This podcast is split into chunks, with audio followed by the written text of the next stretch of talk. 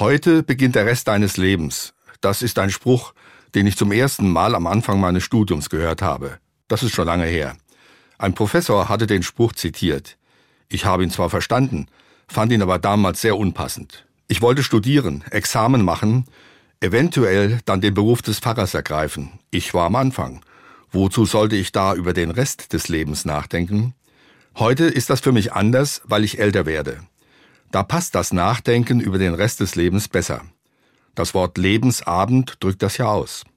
Heute beginnt der Rest deines Lebens, das ist wahr. In welcher Lebensphase er uns auch begegnet. Das Leben ist begrenzt. Es ist nicht unendlich, es vergeht. Und darum nutze den Tag, nimm jeden Tag des Lebens dankbar an. Leben ist ein Geschenk. Es ist kein vorprogrammierter Ablauf oder eine planbare Karriereleiter.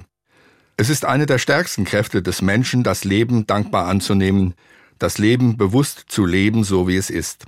Von einem Schriftsteller gefällt mir ein Satz, der mich aufmuntert. Man muss das Leben lieben, um es zu leben, und man muss das Leben leben, um es zu lieben.